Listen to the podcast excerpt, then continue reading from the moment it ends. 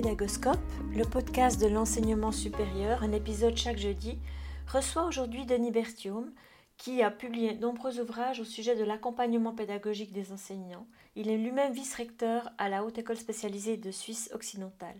On lui a demandé quel était d'après lui le piège à éviter en lien avec la situation actuelle? On l'écoute.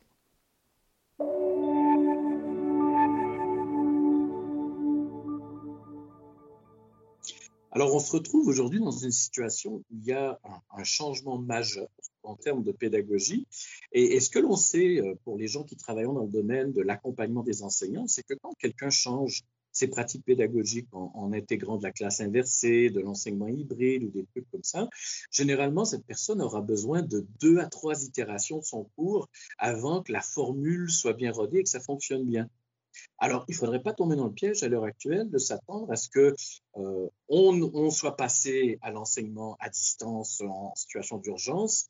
On va évaluer tout ça pour voir si c'est bien et si c'est bien, ça y est, c'est la formule qu'on a trouvée. On est plutôt dans une transformation qui va s'étendre sur quelques années de façon à vraiment arriver à la formule pédagogique qui va être la plus adaptée à la fois aux acteurs impliqués et à l'environnement dans lequel on se trouve.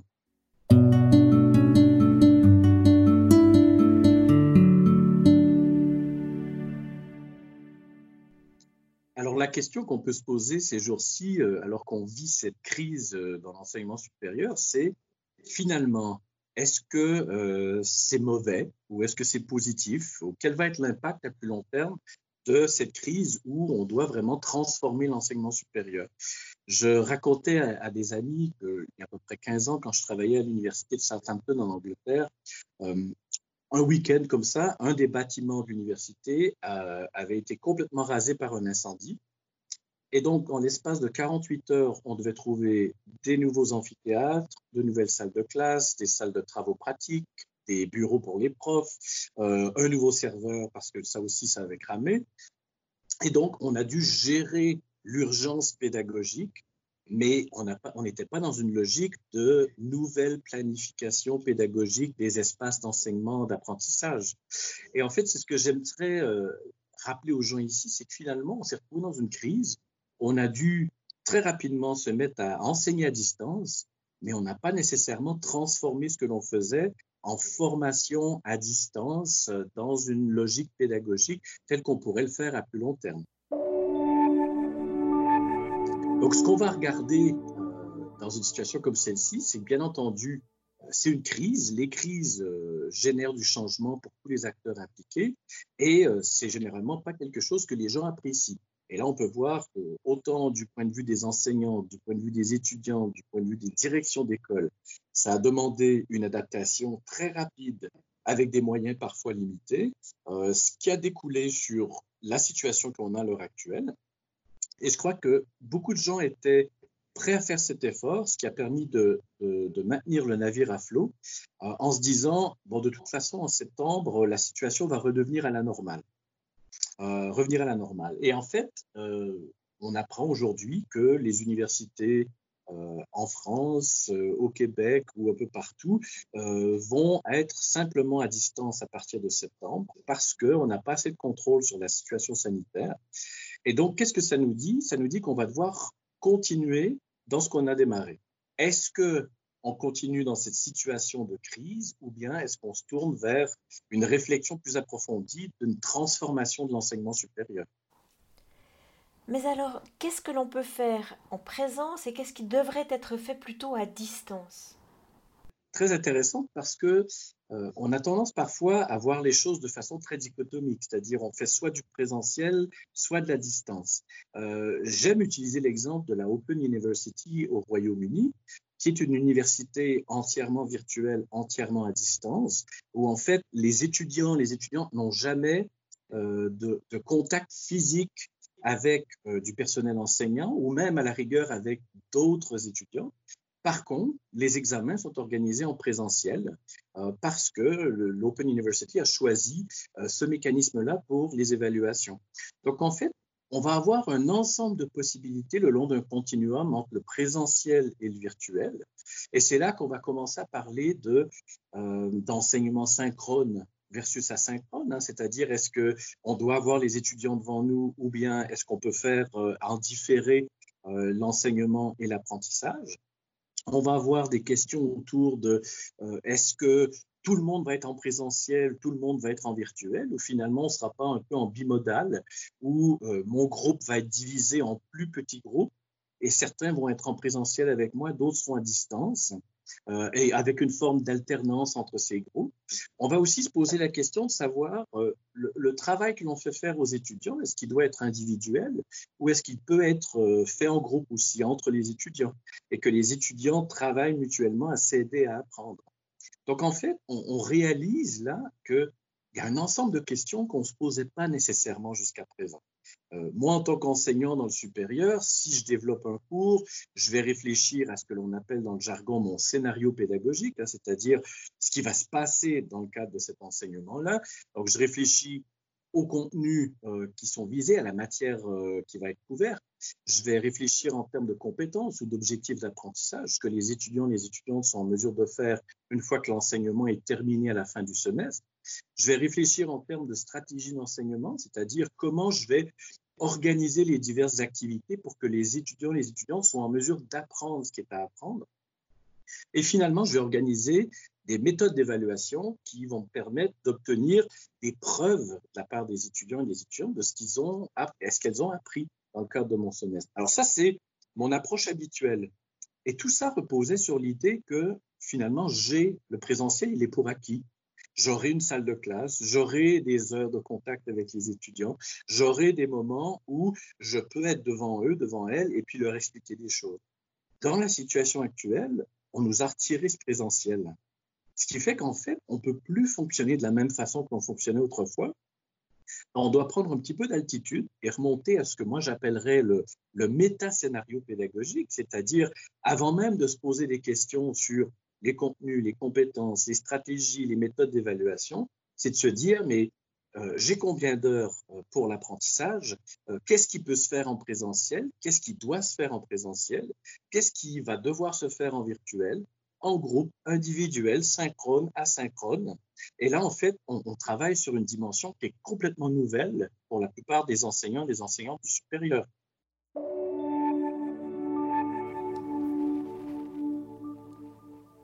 On sait que dans l'apprentissage à distance, un des risques majeurs, c'est la démotivation des étudiants, le décrochage en quelque sorte. Qu'est-ce qu'on peut faire pour soutenir les apprentissages, nous autres enseignants? Ta question, Ariane, est très très intéressante parce que soutenir dans les apprentissages, c'est justement ça qui est fondamental. C'est que le rôle de l'enseignant, de l'enseignante, est d'accompagner les étudiants dans une démarche d'apprentissage. Euh, quand je les ai devant moi et que je vois que quelqu'un ne comprend pas, ou encore quelqu'un vient me poser une question à la pause euh, par rapport à un élément du cours, j'entre dans cette logique d'accompagnement de l'apprentissage. Maintenant, si je suis à distance, comment j'arrive à faire ça? Comment j'arrive à jouer ce rôle d'accompagnant ou d'accompagnant On sait par la recherche en psychologie de l'apprentissage que un des facteurs très importants pour éviter le décrochage, c'est l'importance du lien social que les étudiants, les étudiantes entretiennent les uns avec les autres. Alors, à distance, comment on fait pour créer du lien social? Euh, je voyais récemment une université au Canada qui euh, avait développé des, des groupes euh, en ligne comme ça qui permettait aux étudiants de se parler et de se parler de ce qui se passait bien, ce qui se passait moins bien, euh, des trucs qu'ils développaient euh, pour préparer leur cours et ainsi de suite, et même pour discuter de questions plus générales comme l'anxiété générée par la situation, comment s'organiser dans un petit appartement et pour travailler de façon sérieuse, un peu de la même façon que on a vu les enseignants enseignants échanger des pratiques se poser des questions mutuellement sur comment réussir dans cet environnement qui était changeant. Donc, en fait, le lien social, il va être fondamental et il demeure une responsabilité de l'institution d'enseignement supérieur. Si en présentiel, dans mon édifice, dans le bâtiment où je, donne les cours, j'ai euh, de la publicité sur diverses activités sociales organisées par les étudiants, des espaces de convivialité et ainsi de suite, L'idée sera probablement de se dire, mais comment on crée des équivalents à ça dans les espaces virtuels pour s'assurer qu'on maintienne euh, le lien social et qu'on maintienne une expérience d'apprentissage euh, valorisante.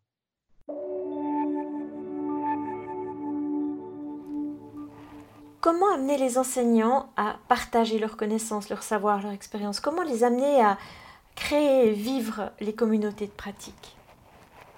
J'ai envie de répondre par une boutade. Hein. Un collègue américain, Lee Schulman, euh, depuis des années, parle de la solitude pédagogique des enseignants du supérieur en disant euh, c'est une culture de la porte fermée où tout ce qui se passe dans ma classe ne me concerne que moi et euh, je n'ai pas en discuter avec les collègues. Et, là, tout à coup, bah, il n'y a plus de porte parce qu'il n'y a plus de salle de classe.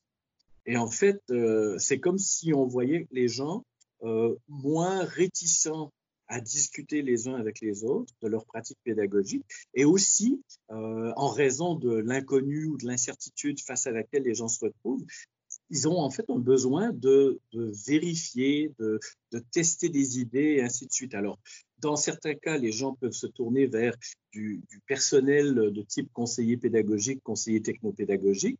Dans d'autres cas, les, gens, s'ils n'ont pas accès à, à, ce type de personnes, ben, se tournent vers les collègues volontiers.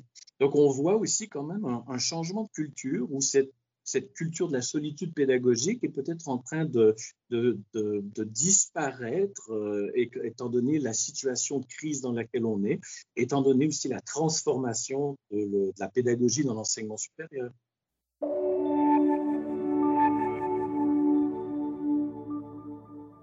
Quelle différence est-ce qu'on peut faire entre l'enseignement à distance et l'enseignement à distance dans l'urgence, ce qui est notre situation aujourd'hui? Alors, ça, c'est une question assez intéressante et, je voyais un article il n'y a pas si longtemps, justement, euh, publié chez les anglo-saxons, où on parle de la différence entre euh, ce qu'ils appellent en anglais du emergency remote teaching, donc de l'enseignement à distance d'urgence, et du online learning, donc euh, de l'apprentissage en ligne. Et en fait, c'est là aussi où peut-être qu'on doit faire attention à différencier la situation que l'on vient de vivre avec peut-être euh, la, situation que l'on devra vivre dans les années à venir. Là, on, est dans mode euh, gestion de crise. On a dû transférer en catastrophe euh, des cours sur des, plateformes. On a dû un peu comme à l'époque quand notre, notre bâtiment avait été rasé par un incendie à Southampton, trouver des solutions possibles assez rapidement.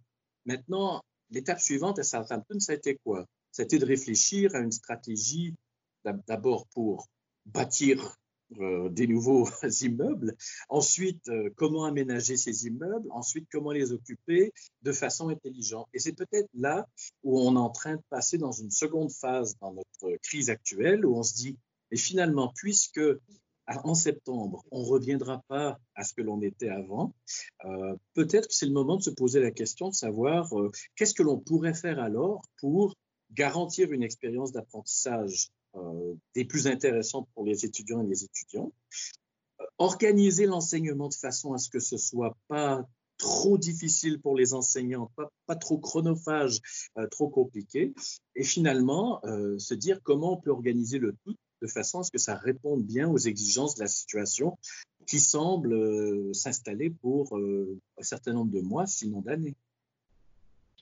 Alors, Denis Berthiaume, euh, pour euh, mot de la fin, quels conseils vous pouvez donner aux enseignants qui nous écoutent? Alors, j'aime bien parler aux enseignants du, concept de, résilience pédagogique.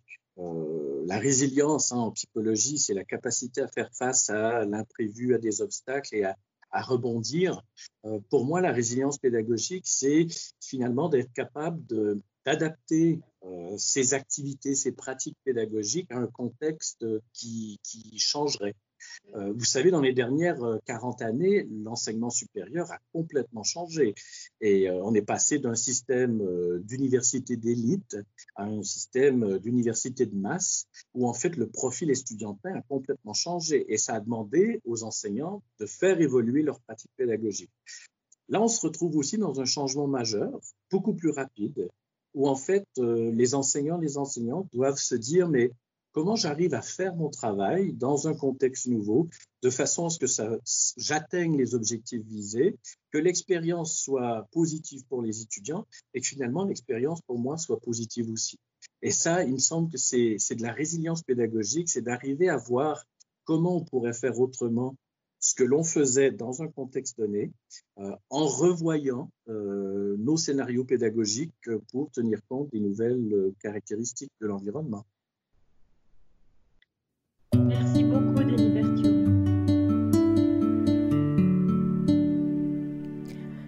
Voilà, c'est terminé pour aujourd'hui. Un grand merci d'avoir écouté cet épisode. J'espère que le format vous a plu. Si oui, Dites-le moi avec 5 étoiles ou même un petit cœur sur iTunes. Et si vous n'êtes pas fan d'Apple, bah, ce n'est pas très grave. Il y a d'autres manières de m'aider et de soutenir Pédagoscope, comme par exemple partager ce podcast avec deux ou trois de vos collègues ou amis. Cela m'aidera énormément à poursuivre cette initiative et qui sait, cela les aidera peut-être eux aussi. N'hésitez pas à me faire part de vos commentaires ou même à postuler pour participer à un épisode de Pédagoscope si vous le souhaitez. Merci et à très vite pour un nouvel épisode.